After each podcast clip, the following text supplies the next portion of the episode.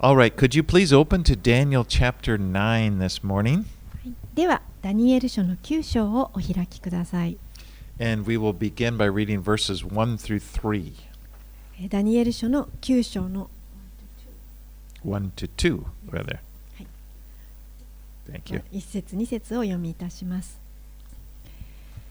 メディア族のクセルクセスの子ダレイオスがカルデア人の国の王となったその元年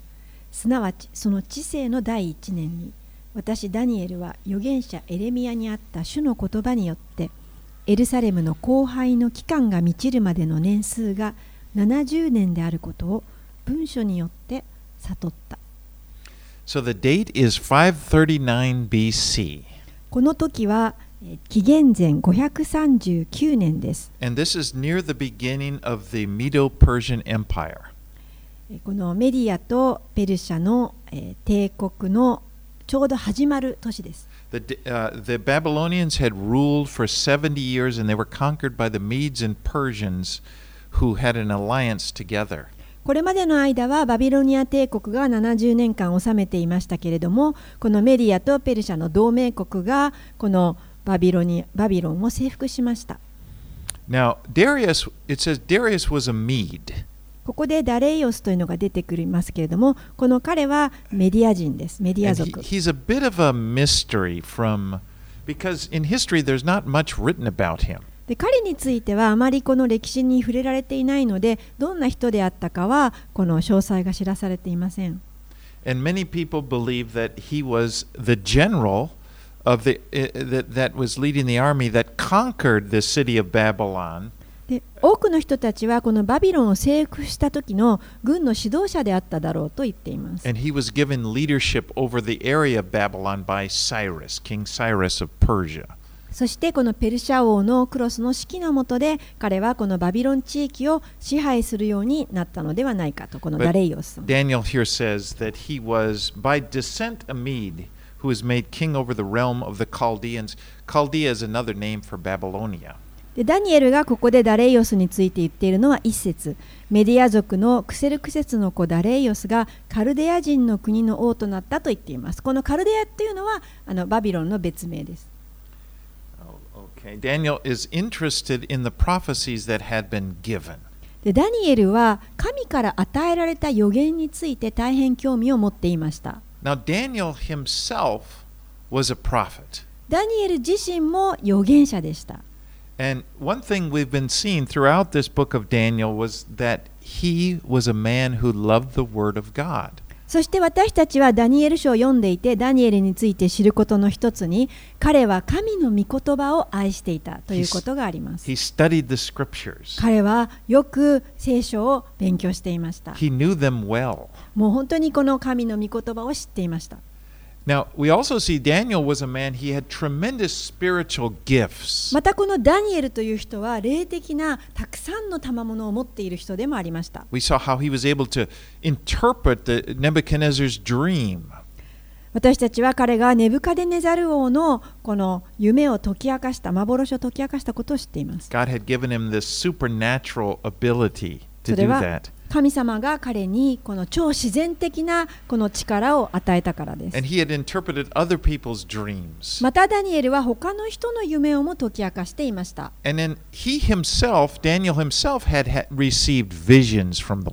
そしてダニエル自身も主ご自身から幻をいただきました。ですからダニエルはたくさんこの霊的な経験をしたわけです。We see that he still paid attention and, and, and to the scriptures and he looked at the scriptures. でそのようにダニエルは大変この霊的な人でしたけれども同時に御言葉にえー真剣に取り組む人でした He was reading the, uh, the prophet Jeremiah. この御言葉である預言者のエレミアの書を彼は読んでいました And Jeremiah was a prophet in, who was in Jerusalem during the time that the Babylonians conquered Jerusalem. このエレミアという人はまた別の預言者でしたけれどもちょうどこのバビロニアにバビロンによって征服されたエルサレムの地に残って活動していた預言者でし So た。 he lived at the same time as Daniel, だからこのエレミアという人とダニエルという人は同じ時代に生きていたんです。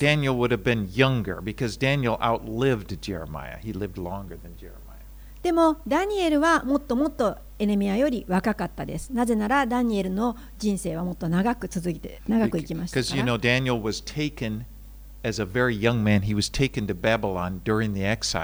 なぜならダニエルという人はもうとても若い時に。このバビロンに補修の民として連れて行かれたことを私たちは知ってい But ます。Jeremiah then during the exile, he actually was, was down. He would later go down into Egypt, and tradition says he died there during during the Babylonian Empire. でもエレミアはその頃もう、まあ、大人でこのエルサレムで活動していましたそしてこの、えー歴史的には彼がおそらく後にエジプトに連行されていてそこで死んだと伝えられています But now up in up in uh, the kingdom where Daniel is in Babylon, he had the scrolls of the prophecies that Jeremiah had written.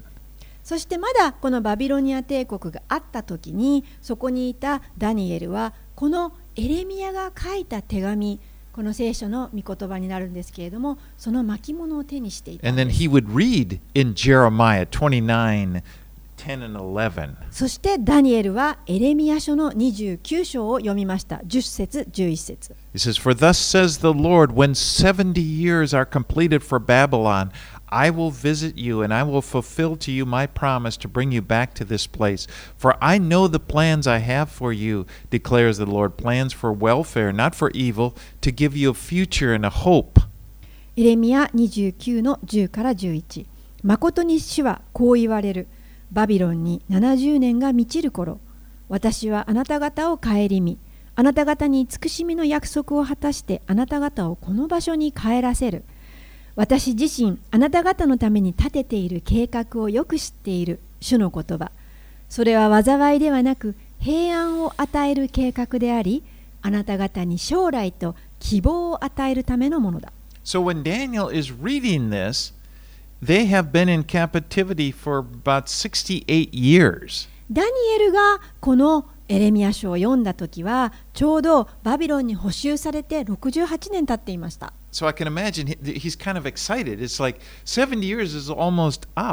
ですからここでバビロンに70年が満ちる頃と読んだ時にもうとっても興奮したと思います。そしてこの、予言は成就するんです。続けて3節から10節に進みます。そこで私は顔を神である主に向けて断食をし、荒布をまとって灰をかぶり祈りと愛願を持って主を求めた。私は私の神主に祈り告白した。ああ私の主大いなる恐るべき神。あなたを愛しあなたの命令を守る者には契約を守って恵みをくださる方。私たちは罪あるもので不義をなし悪を行って逆らいあなたの命令と定めから外れました。私たちはまたあなたのしもべである預言者たちが皆によって私たちの王たち首長たち先祖たち民衆すべてに語った言葉に聞き従いませんでした。主よ義はあなたにありますが顔を覆う恥は私たちにあります。今日ある通りそれはユダの人々エルサレムの住民にありまた近くであれ遠くであれあなたが追い散らされた先のあらゆる国々にいるすべてのイスラエルにあります。彼らがあなたの信頼を裏切ったためです。主よ顔を覆う恥は私たちにあり私たちの王たち首長たちおよび先祖たちにあります。私たちはあなたに対して罪を犯してきました。憐れみと許しは私たちの神主にあります。誠に私たちは神に逆らいました。私たちは私たちの神主の御声に聞き従わずしもべである預言者たちによって神が私たちにくださった見教えにも従って歩むことをしませんでした。So Daniel's response after reading Jeremiah's prophecy was to pray. ダニエルはエレミア書の予言を読んで最初に行ったことは祈りでした And in this first part of the, his prayer, he confesses his sins as well as the sins of the nation. そしてこのお祈りの最初にしたことはまず自分の罪を告白しまた自分の民衆の罪を告白しました And he begins, O Lord, the great and awesome God who keeps covenant and steadfast love with those who love him and keep his commandments. We have sinned and done wrong and acted wickedly and rebelled, turning aside from your commandments and rules. 5節6節をもう一度読みします。ああ、私の主、大いなる恐るべき神、あなたのを愛し、あなたの命令を守る者には契約を守って恵みをくださる方。私たちは罪あるもので不義をなし、悪を行って逆らい、あなたの命令と定めから外れました。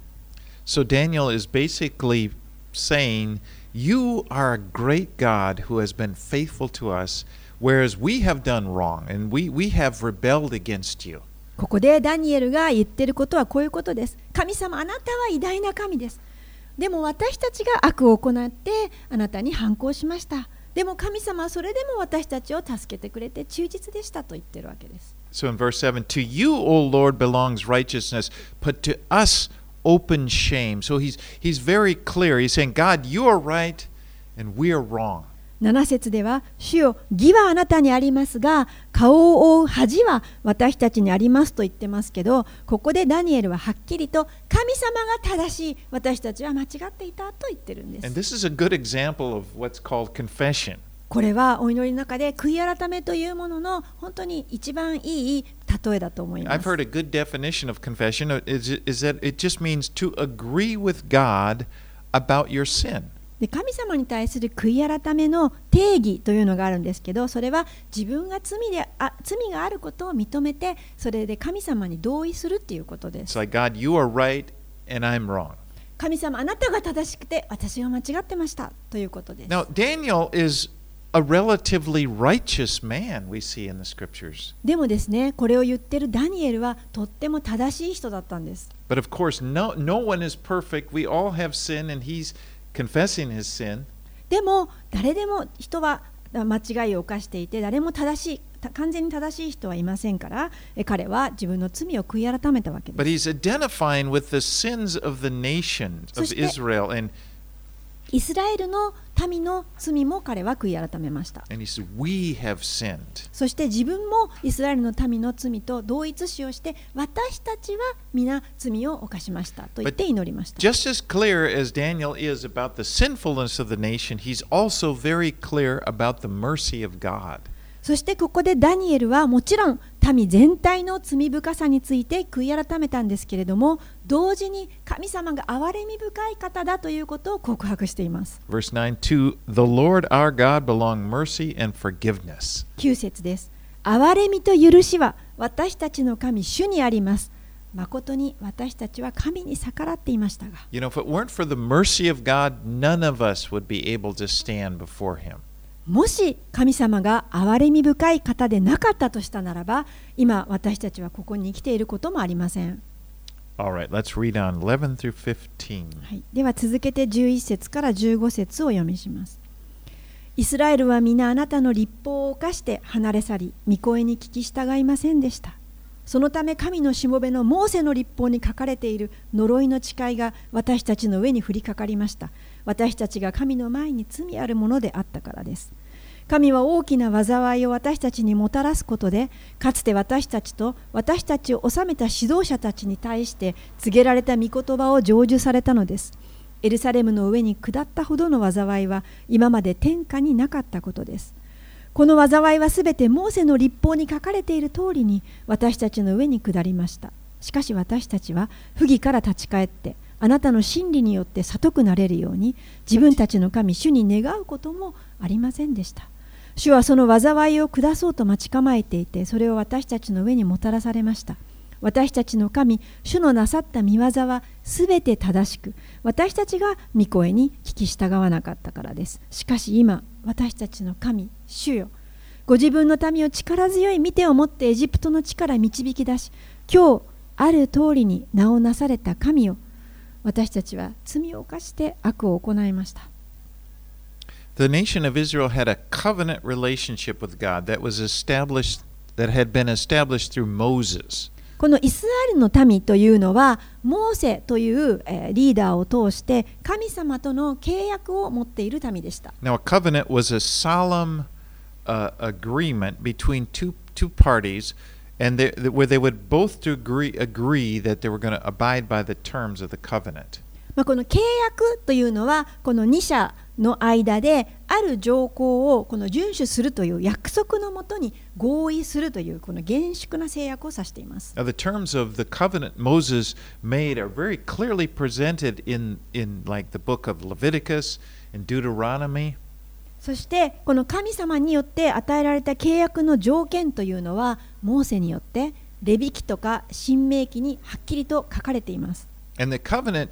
this covenant had a severe warning about what would happen if, if they didn't abide by the covenant, if they didn't obey, obey it. そしてこの契約の中には条項の中にはもし、えー人々がこれに、えー不従順であるならばどんなことが起きるかと厳しく警告されています。That's what Daniel's referring to in verse 13. He says, as, as it was written, as it is written in the law of Moses, all this calamity has come upon us. それをダニエルはここで言ってるわけです。13節これらの災いはすべてモーセの立法に書かれている通りでしたと。Now, if you look in Deuteronomy, in verse 28, there's a list of blessings for obedience, and then it's followed by a list of curses for disobedience. もし新明記の28章を読まれるならばそこには神に従順であった時にもらえる祝福と神に不従順であった時に下されるこの呪いについて読むことができます。Now, if they were obedient, verse uh, uh, De- Deuteronomy 28 7 says, The Lord will cause your enemies who rise against you to be defeated before you. They shall come out against you one way and flee before you seven ways. 例えばこの新明記の28章の7節にもしあなた方が神に従順であるならばと書いてあります主はあなたに向かい立つ敵どもをあなたの前で敗走させる彼らは一つの道からあなたを攻めてくるが、あなたの前で七つの道に逃げ去る。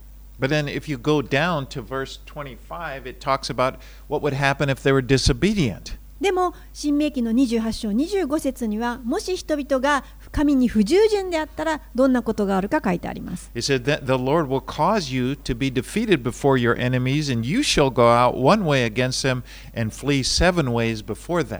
主はあなたを敵の前で敗走させる。あなたは一つの道から攻めていくが、神敵の前で七つの道に逃げていく。あなたのことは地上のすべての王国にとっておののきのもとと Just, なる。just opposite. もう全く逆なんです。And now Moses even predicted that the nation would fail and be taken into exile. そしてこのモーセという人は、このイスラエルがやがて崩壊してしまって、補修として連れ去られるんだという予言も記していたんです。If you look at verse 36, it said, The Lord will bring you and your king, whom you set over you, to a nation that neither you nor your fathers have known, and there you shall serve other gods of wood and stone. 新明記の28章の36節主はあなたとあなたが自分の上に立てた王都をあなたもあなたの先祖たちも知らなかった国に行かせるあなたはそこで木や石の他の神々に使える。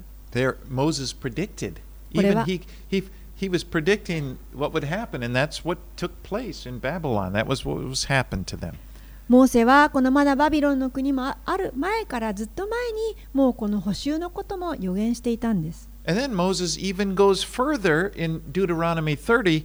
and he predicts that they would be there, they would return to God once again. いやそれだけではなくてまた補修の後にやがてイスラエルの民が自分の国に戻ってくるということもモーセは予言して書いているんです In Deuteronomy 31 through 3, それは新明記の30章の1節から3節 and で then す he says, When all these things come upon you, the blessing and the curse which I set before you, and you call them to mind among the nations where the Lord your God has driven you, and return to the Lord your God, you and your children, and obey his voice, and all that I command you today with all your heart and with all your soul, then the Lord your God will restore your fortunes and have mercies on you. And he will gather you again from all the peoples where the Lord your God has scattered you. 新明記30章1節から3節私があなたの前に置いた祝福と呪いこれらすべてのことがあなたに望みあなたの神主があなたをそこへ追い散らしたすべての国々の中であなたが我に帰りあなたの神主に立ち返り私が今日あなたに命じる通りにあなたもあなたの子供たちも心を尽くし命を尽くし御声に聞き従うならあなたの神主はあなたを元通りにし、あなたを憐れみ、あなたの神、主があなたを散らした先のあらゆる民の中から再びあなたを集められる。Now, Daniel has all of these scriptures. He's been reading them, he's aware of them, and, the, and the, as he prays to the Lord and asks mercy for, uh, for the nation. ダニエルはこれらの聖書の御言葉をよく知っていました。よく読んでいました。ですから、主に祈った時に、この御言葉に書かれている憐れみを求めたんです。Let's read on verses 16 through 19. では続けて、16節から19節を読みします。主よ、あなたのすべての義の技に従って、どうか見怒りと憤りをあなたの都エルサレムから、あなたの聖なる山から去らせてください。私たちの罪と私たちの先祖たちの咎のゆえに、エルサレムとあなたの民が私たちの周囲のすべてのものにとってそしりの的となっているからです。私たちの神よ、今あなたのしもべの祈りと願いを聞き入れ、主ご自身のためにあなたの荒れ果てた聖女に御顔の光を照り輝かせてください。私の神よ、耳を傾けて聞いてください。目を開いて私たちのアレスサンダ様とあなたの皆がつけられている都をご覧ください。私たちが見舞いに伏して願いを捧げるのは私たちの正しい行いによるのではなくあなたの大いなる憐れみによるのです。主を聞いてください。主をお許しください。主を心に留めてことを行ってください。私の神よあなたご自身のために遅らせないでください。あなたの都と民にはあなたの名がつけられているのですから。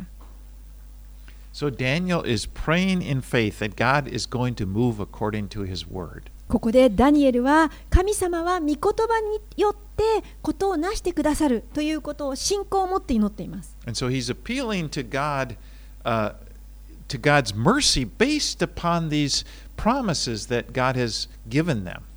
ダニエルは神様が与えてくださった神様の御言葉による約束。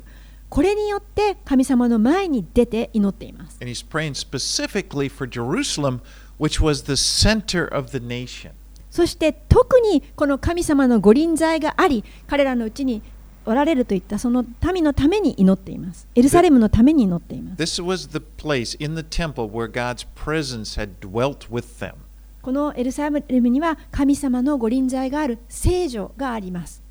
So uh, Daniel prays, verse 17, O Lord, make your face to shine upon your sanctuary, which is desolate. 17節私たちの神よ今聞き入れてくださいあなたの荒れ果てた聖女に御顔の光を照り輝かせ the, てください the, the temple has been destroyed. この聖女は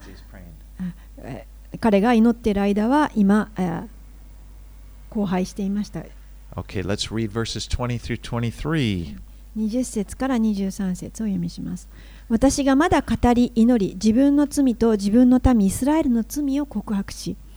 私の神の聖なる山のために私の神主の前に伏して願いを捧げていた時すなわち私がまだ祈りの中で語っていた時私が初めに幻の中で見たあの人ガブリエルが素早く飛んできて私に近づいたそれは夕方の捧げ物を捧げる頃であった。彼は私に悟らせようとしてこう告げた。ダニエルよ私は今悟りによってあなたを懸命にさせようとして出てきた。あなたが願いの祈りを始めた時一つの御言葉が出されたので私はそれを伝えに来た。あなたが特別に愛されているものだからだ。その御言葉を聞き分けてその幻を理解せよ。So while Daniel was praying, the angel Gabriel appeared to him. まだダニエルが祈っているうちに天使ガブリエルが現れました Now, if you remember, Gabriel had appeared to him back in chapter 8 when he had received the vision of the ram and the goat. このガブリエルはダニエルにこの8章のところでも現れましたその時にお羊と親木の幻を見せました And just as in that vision, Gabriel had also given Daniel understanding about what the vision meant. そしてその時にガブリエルはダニエルにその彼が見た幻が何かということを教えてくれました So, you know, it's if you look, the angel Gabriel appears four times in the Bible. 天使ガブリエルは聖書の中で4回登場します Two times here in Daniel, この2回はダニエル書の中で登場します and then in the New Testament, he appears in the Gospels. First of all, to Zechariah, そ who し would, て would become the father of John the Baptist, and then to Joseph, who was uh, Mary's husband, Jesus' stepfather. 新約聖書では2回出てきます。え1つ目はバプテスマのヨハネの父親になったザカリアの前に現れます。そしてもう一つはこのイエスの父、まあ、義理の父になりますけれどもこのヨセフの前に現れました。So each time Gabriel appears, he's always giving important information, understanding about what things are going to happen. いつでも天使ガブリエルが現れる時には大変重要なことを告げます。 And Gabriel lets Daniel know that his prayers have been heard. まずダニエルにガブリエルはあなたの祈りは聞かれていると伝えました。 He assures Daniel, there are things going on in the spiritual realm which you cannot see. そしてダニエルは気づいていないけれども霊的な領域でいろいろなことが起こってるんだということを示してくれました。And I love the way he tells Daniel, he says, You for you are greatly loved. そしてまたあなたは特別に愛されているものだというところを伝えてくれたのは私は好きです。You know, prayer for other people called intercession, this is the kind of prayer that Daniel's been doing. It's it's hard work. この祈りはこれ人他の人のために祈る祈りのことを取りなしの祈りっていうんですけどこれは大変な作業です。because it, it, it involves spiritual warfare. なぜなら他の人に祈るために祈るときには霊的な戦いが起こるからです。And I believe that part of this warfare, part of the, the effect of this warfare, is this temptation that while you're praying to while you're praying to, to this temptation to feel like, well, it doesn't really matter. そしてこの霊的な戦いの中でこのよくある誘惑の一つはああ祈るほどの問題じゃないという思いがやってきます You know, is God even listening? 神様はどうせその祈りは聞かれないよ Is He notice? あなたのことに?注目するわけじゃないないじゃないあなたの祈りを聞きますかと But of course, that temptation, that's not true. That's what the enemy, he wants to stop you from praying. でもそういった誘惑はこの悪魔の嘘です悪魔は祈ることをやめさせたいからです That's why he lies. He's, he- that's, that's always what Satan does. He, he's a liar, and that's his, that's his weapon. 悪魔のこの嘘というのが悪魔のまたこの、えーやり方ですだからそれは真実ではありません The truth is, the truth is that, that God is listening, 真実は神様は祈りを聞かれています just as he was listening to Daniel's prayer. ダニエルの祈りに耳を傾けておられた神様は私たちの同じ神様です。And what's more, you are greatly loved, just as Daniel was greatly loved. そしてダニエルが特別に愛されていたようにあなたも神様に特別に愛されています。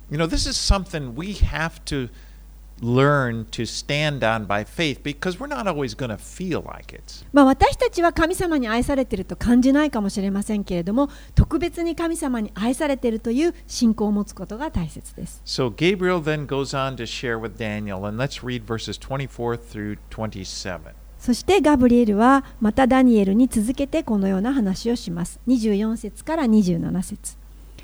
あなたの民とあなたの聖なる都について70州が定められている。それは背きをやめさせ、罪を終わらせ、咎のなだめを行い、永遠の義をもたらし、幻と予言を確証し、死聖所に油注ぎを行うためである。それゆえ知れ、悟れ、エルサレムを復興し、再建せよとの命令が出てから、油注がれた者君主が来るまでが7週。そして苦しみの期間である62週の間に広場と堀が作り直される。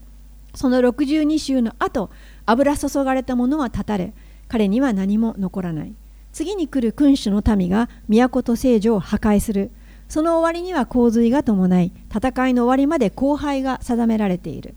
彼は一周の間、多くの者と固い契約を結び、半周の間、生贄と捧げ物をやめさせる。忌まわしい者の翼の上に荒らす者が現れる。そしてついには定められた破壊が荒らす者の上に降りかかる。Now Daniel, remember, he was he's been praying about the restoration of the temple in Jerusalem. ダニエルはこのエルサレムの聖女の回復のために祈っていたんです。And Daniel had, had brought, up, brought up that Jeremiah's prophecy that 70 years were to pass before the end of the desolations. なぜならダニエルはこのエレミア書を読んでこの苦しみの期間が終わるまでには70年が経過するということをに注目していたからです。And here is Gabriel now telling him that 70 weeks are to take place to put an end to sin. そして今ここで天使ガブリエルが現れて70週ですね70週間がこの、えー罪を終わらせるまでにかかるんだと言ったわけです。 So Daniel's mind is his focus has been on this physical restoration of Jerusalem. Remember, as Daniel's praying this, Jerusalem is just just a rubble. It, it's been flattened. It's, it's been destroyed. このダニエルがでも注目していたのはこの、えー物理的にあの本当の神殿ですねエルサレムの、えー町の回復を祈っていたんですその時エルサレムの町は破壊されていましたからその回復を祈ってました So Gabriel's answer is to is going to address the issue of Jerusalem and it and and, and he's he's going to answer that about the restoration of Jerusalem, but he's also going to go much further in the future when God is going to do a complete restoration of the earth. 天使ガブリエルはもちろんこのダニエルに対して、えーこのエルサレムが回復されるこの町が回復されるという話もするんですけれどもガブリエルの話はもっと先の話をしていましたそれはこの地上に神様が完全に回復をもたらされるという話をしたんです And we often find this in prophecy. There's a, a near fulfillment and then a far fulfillment. で私たちは聖書の予言の中によくこういうことを見ますそれは近い予言が成就することともうはるか遠くのえー未来の予言が成就することこれ2つが1つになっています Now, this prophecy of 70 weeks is really amazing. そしてこの70週の予言というのは本当に素晴らしいものです。Now, most people, most commentators believe these weeks are weeks of years, you know, periods of, of seven years. でこの多くの学者たちはこの週というのはあー7年を指していると言います。So, verse f- 25 says, From the going forth of the command to restore and build Jerusalem until Messiah the Prince, there shall be seven weeks and 62 weeks. 25節それゆえ知れ悟れエルサレムを復興し再建せよとの命令が出てから油注がれたもの君主が来るまでが7週そして苦しみの期間である62週の間に広場と堀が作り直される So he's giving a benchmark from from which to begin uh, counting and and to the coming of Messiah. これはあガブリエルがこのメシア救い主の到来のこの年代をこの数えるための基準を与えてくれてるんです。この最初の年を与えてくれました。それがえ7週と62週である。And this benchmark is will be the command to restore and rebuild Jerusalem. この、えー時にえーかエルサレムの、えーが復興されると回復されるんです。再建される。And um, and, and from that time, from the time that command is given, he says there will be seven sevens and sixty-two sevens. この、えー時間が始まってから、えーちょうど、えーな7年 7×7 と、えー 62×7 という時代がかかる7週ですからその週に7をかけろということです So that would be that would be a total of six uh, of 483 years. そうすると 7×7 で 62×7 を足しますと483年になるわけです Now, the calendar that they were using at this time was the Babylonian calendar, and this calendar in this calendar uh, a year was 360 days. そしてこの483年という数字が出てくるんですけれども、えーそのバビロニアの暦ですと1年が365日で換算されています。 So now, again, uh, going back to this command to rebuild uh, Jerusalem, in Nehemiah 2:1, we are told that the 20th year of King Artaxerxes, uh, in, in the 20th year, the king gave the command to restore and rebuild Jerusalem. そしてでは一体いつからこの年代が測定されるかというとネヘミヤ記の2章の一節で私たちはこのアルタクセルクセス王の第20年の23の月に、えーこの、えー王がエルサレムを、えー再建せよという命令を出したというところを見ることができます。That was Nehemiah 2:1. if ネヘミヤの notes. 2章の1節です。Now, we know uh, that history tells us Artaxerxes was a historical person. He began his reign in five in 465. でまあ、それは聖書ですけれども歴史的にこのアルタクセルクセス王というのは、えー紀元前465年にあの彼らの彼自身の統治を始めたことが知られています。And so that means that the 20th year of his reign, that would be 445 BC. でこの465年から、えーここのネヘミヤの2章の一節には第20年と書いてありますから彼の統治の第20年は紀元前445年になるわけです。Nehemiah even tells us the month, Nisan, でネヘミヤはこの2、3の月だというふうに月まで与えてくれていますそれは.今私たちのカレンダーに当てはめると3月です。So we, we know the exact year when to start counting when Gabriel said there would be 483 years from this date. ですからガブリエルが言ったこの 7×762×7 の483年の最初の年を私たちはもう分かったわけです。えーそれは紀元前445年であると。 Now, there was an Irishman uh, by the name of Sir Robert Anderson. He wrote a book many years ago called The Coming Messiah, and he presented this theory, and, and many people take it quite seriously. でこれはこのアイルランド人でこのロバート・アンダーソンという人が「来たるべき救世主」とかいう本を書きましてえここでこの定義を明らかにしてくれてこの多くの人がこのあことを信じています。So he, he again noted that, that this prophecy was given. When it was given, they were, they were using the uh, uh, Babylonian calendar of 360 years. で彼の本によりますと360 days, I'm この先ほど言ったこの483年をこうはバ,バビロニアかの暦ですというふうに言ってます。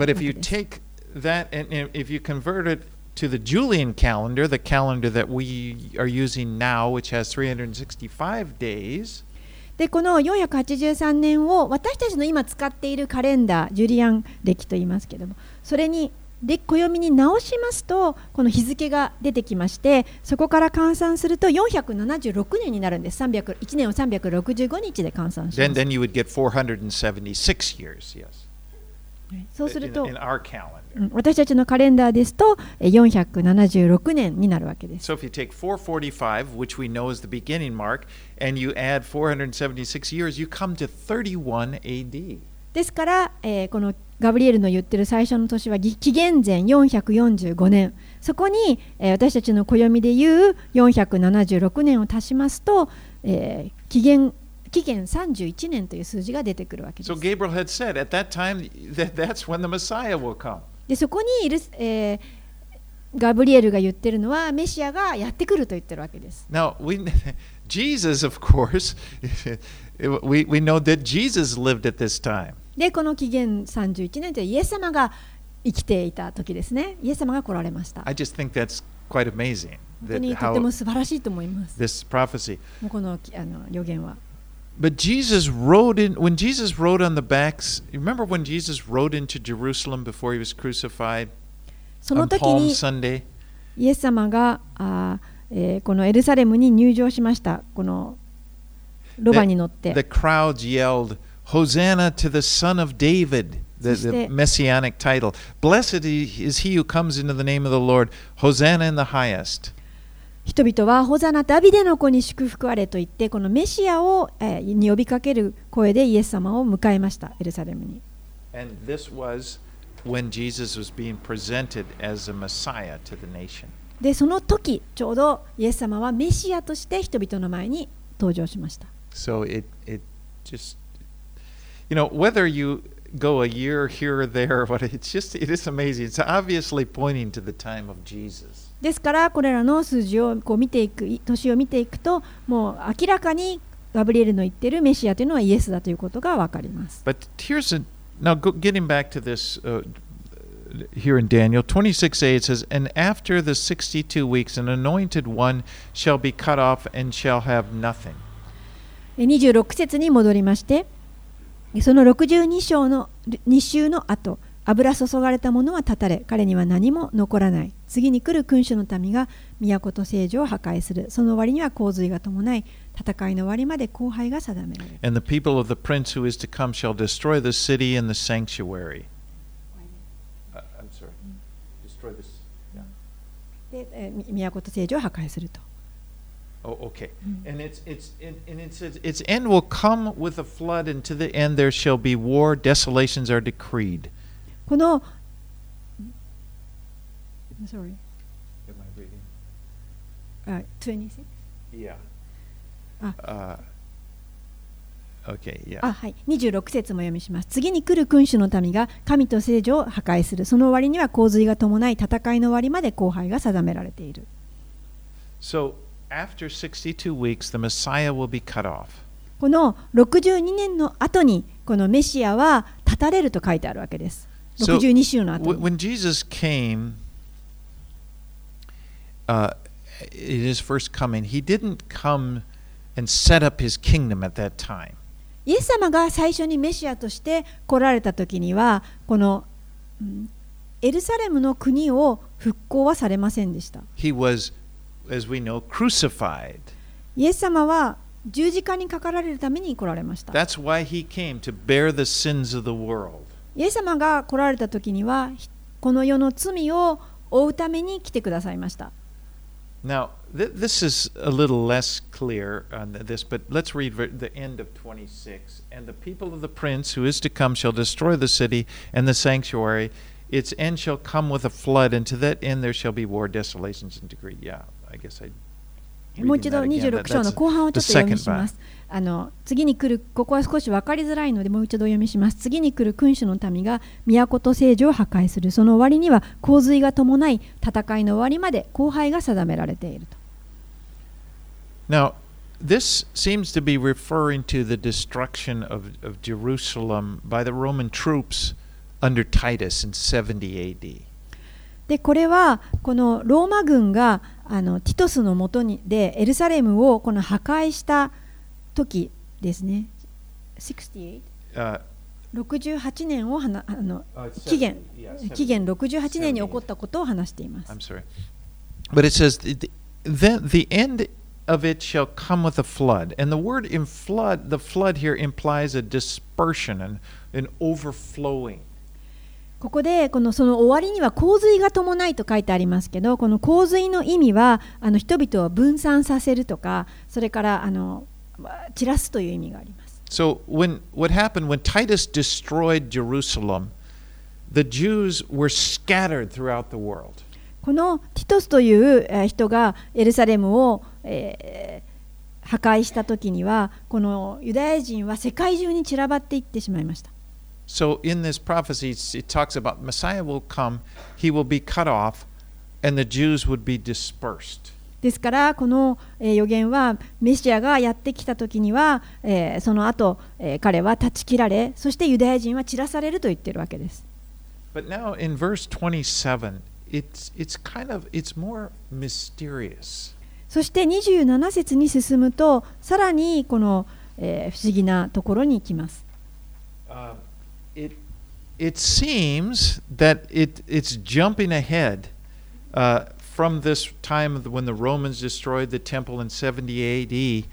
to a future time. この26節でこのローマによるエルサレムの破壊のことが触れられているんですけれども27節になるとかなり未来に話が飛んでいるようです。because it's it says um, the he when when it says for he shall uh, the he seems to be speaking of this future world leader that we've we've seen in なぜならここに出てくる次に来る君主の民というのはこの未来に出てくる指導者のようです。 and so it's kind of like again this double fulfillment you know Titus when he came in and he destroyed Jerusalem in 70 AD it it was like he was that kind of person being described here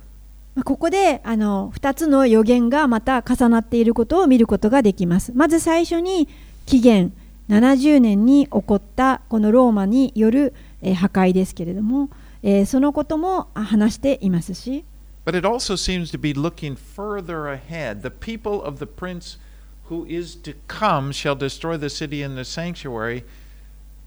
Uh, the future, and, and this person seems, it's, he's kind of like the Romans, but he, he seems a little different.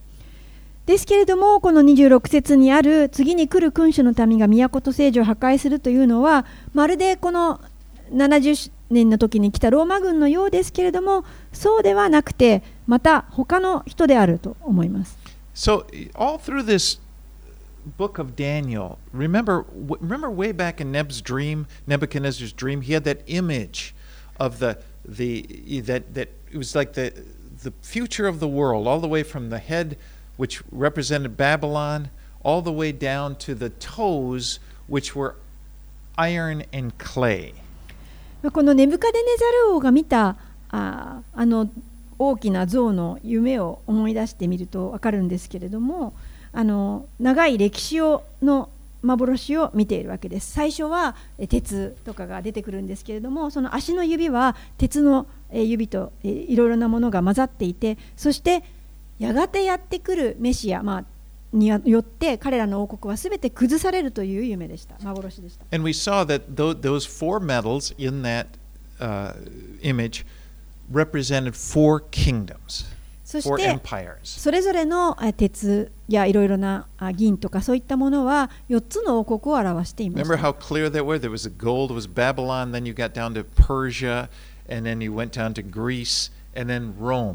そしてバビロン、ペルシャ、ローマと金、銀、銅というような形で現れました。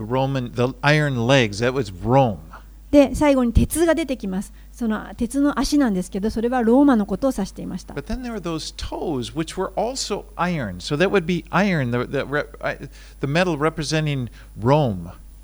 そしてその象の足のところで指のところに、え、鉄といろいろなものが混ざっていましたけどそこの鉄には最後のところですね歴史的にローマも入っていたということ And、remember in in Nebuchadnezzar's dream, there was a stone that came that was uncut by hands, and, and it, it- it, it came and struck the feet, and the whole image just disappeared, and the stone remained. And we saw that the stone was Messiah. そしてこのネブカデネザル王の夢ではえー最後のところに人の手によってではなく切り出された石がやってきてその最後足を砕くとありましたけれどもそれはメシアのことですメシアがやってきて最後を砕くと There's always that mystery for the Jews of Messiah because they couldn't understand that he would come twice. でもこれはユダヤ人にとってもとてもあの、うん難しい不思議なことだったんですけれどもメシアが2回来るっていうことですねだから The first time Jesus came was to die on the cross. イエス様は最初にメシアは来られて、えー十字架にかかられるために来られました The second time he comes will be to set up his kingdom. そして2回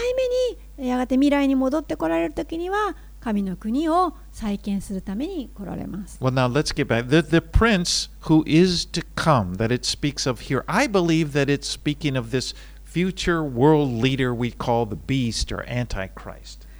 そして、え、先ほどの話に戻ると次に来る君主の民というのはこれは間違いなくこの、え、聖書の中に出てくる反キリストを指しているでしょう。聖書のいろいろなところにこの人は出てきます。で、この人は最後に、え、神殿を、まあ、聖女を再建するという契約を人々と結びます Now, today there are religious Jews in, in Israel who are waiting for Messiah to come and rebuild the temple. で今でもこの宗教的なこのユダヤ人の人たちがイスラエルに多く住んでいてこのメシアの到来を待っていますそしてこのメシアが神殿を再建することを待っているんです not Christians. 彼らはクリスチャンではありま They せ don't ん believe Jesus was the Messiah. 彼らはこのイエスがメシアだったとは信じていません waiting for Messiah. まだこのやがて来るメシアを待っている人たちです When Jesus came the first time 2,000 years ago, most of the Jews rejected him. まあ、2000年ほど前にイエス様がメシアとしてやってきた時にはほとんどのユダヤ人がこのイエスを、えー拒絶しました And Jesus had said, John 5:43, I have come in my Father's name, and you do not receive me, but if another comes in his own name, you will receive him. ヨハネの5章43節でイエス様はこのように彼らに言いました。私は私の父の名によって来たのに、あなた方は私を受け入れません。もし他の人がその人自身の名で来れば、あなた方はその人を受け入れます。That would be they would receive a false Messiah それは、ま、ん or, or antichrist. 反キリストのことです。Now, after three and a half years, Antichrist will sit in the temple and declare himself to be God. そして、えー最後の3年半の間、反キリストは神殿に座って自分自身を神だと宣言します。We looked at that and saw that, that, that that's been prophesied in, in Second Thessalonians and also in, in, in Revelation. それは第二テサロニケやヨハネの黙示録にも記されています。But when he does this, when he comes to that temple and s- sits in it, declares himself to be God, that will be the ultimate abomination that is going to bring God's wrath upon the people of the earth who have rebelled against him. この反キリストと言われる人が神殿に神の座に座った時その時こそが完全な究極な神への冒涜となりますそしてこれこそが神の、地地上への怒りを引き起こします In Matthew 24 15, Jesus said, Therefore, remember, he's talking about the end times. Therefore, when you see the abomination of desolation spoken of by Daniel the prophet standing in the holy place, then let those who are in Judea flee to the mountains. イエス様はマタイの福音書24章15節でこのようにそのことを言われました。それゆえ預言者ダニエルによって語られたあの荒らす忌まわしいものが聖なるところに立っているのを見たら読者はよく理解せよ。So there Jesus was pointing to Daniel, and he's pointing to this the verses that we've been studying. その場合は山へ逃げなさいと。これはイエス様はダニエル書を引用してこのことを話しているんです。As I look at the world today, to me it seems like it's about ready to to end. 今この世を見ていますとこの世界を見ていますと本当に私たちは、えー終わりに近いと思います。We have war. We've had wars. Of course, we've had wars since the time of Jesus, もちろんこの戦争というのはイエス様の時代からずっとありました。But now we have more wars, and and the Middle East is constantly in the news. まあ、私たちはもっとたくさん今戦争を見ていますし中東というのはいつもニュースに出ています。I mean, on my way to church this morning, I was reading the news about the war in Israel right now. まあ、今教会に向かう時にニュースを見ていてもイスラエルは今戦争になっています。You know, that Israel has been attacked by Hamas, and they're now uh, responding to it. まあ、このハマスによって攻撃を受けたイスラエルが今反撃しているわけです。But I was thinking, can you imagine if, if, if there was a person, a world leader, who came on the scene who people believed could bring about a resolution, could bring about lasting peace in the Middle East? Maybe someone who would build a temple for the religious Jews. 皆さん想像できるのではないでしょうか今このような戦争のこの時代にこのシーンの中にここにあるような指導者が出てきてこの世界に私は平和をもたらしますエルサレムに神殿を建てますと神のそのように言う人が出てきたらどう I でしょ mean, うか？People would welcome him. They would really be impressed. They would be open to such a person. そのようなこの予言された人が出てきたとしたならばみんな喜んで迎えるんじゃないでしょうか平和の君です。Now, of course, I have to say that's speculation. まあ、これはあくまでもちょっと想像なんですけど But uh, but as I'm looking at the world, it wouldn't. It seems to me that we're living in the end times. でもこのまあちょっと今世界の情景を見ていると本当に今ここに書かれているような世の終わりが来ているようです。And God doesn't. God has given us these prophecies not to scare us, ま、神様は私たちにこの予言書をくださっているのは私たちを怖がらせるためではありません。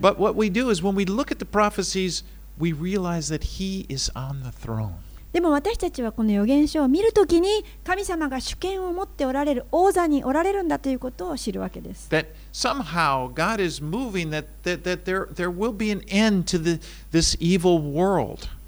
神様はこの地を動かし、この悪の、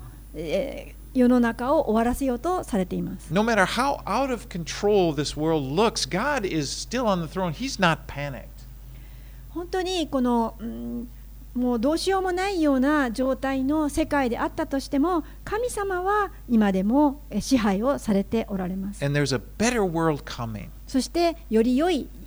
国がやってきます the kingdom of God. 神の御国がやってきます And those of us who are now a part of his kingdom, we have a very bright future to look forward to. 私たちは神の御国の一部とされていますから私たちには素晴らしい未来が待っています So, I mean, this gives us a sense of urgency also. しかしこういったところを読むと本当にえー緊急性も感じます Because we realize this world is not going to last forever. なのなぜなら私たちはこの世がえー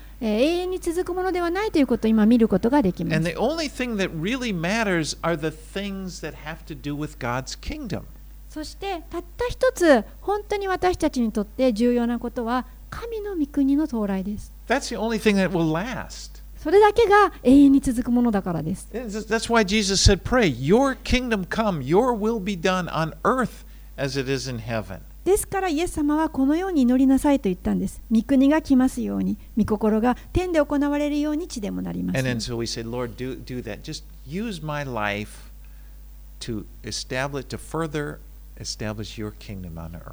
ですから、主よ私たちのことを用いてください。あなたの御心がさらになりますように。Let's pray. お祈りいたします。天のお父さん、あなたの御言葉を感謝いたします Thank you for inviting us to be a part of your kingdom. あなたの御国の一部に私たちをえー招いてくださってありがとうござい And ます thank you for, for, for giving us Jesus, そしてイエス様を通して私たちを許してくださったことをありがとうございますあなたのたった一人の息子を通して who has brought us into your kingdom. そしてあなたの御国にイエス様 In が立た fact, れます he is the king, イエス様が and we worship him. 王座王だ王だからです私たちは王なるイエスを褒めたたえま And す Father, we trust in you. We just we realize you you're a great God. You rule over this world, and so we just put all of the concerns in your hand. 私たちはあなたを信頼しています私たちのすべての心配事やあーそういったものをあなたに委ねますあなたは偉大なる神だからです We pray these things in Jesus' name. イエス様の名前によってお祈りします Amen. アーメン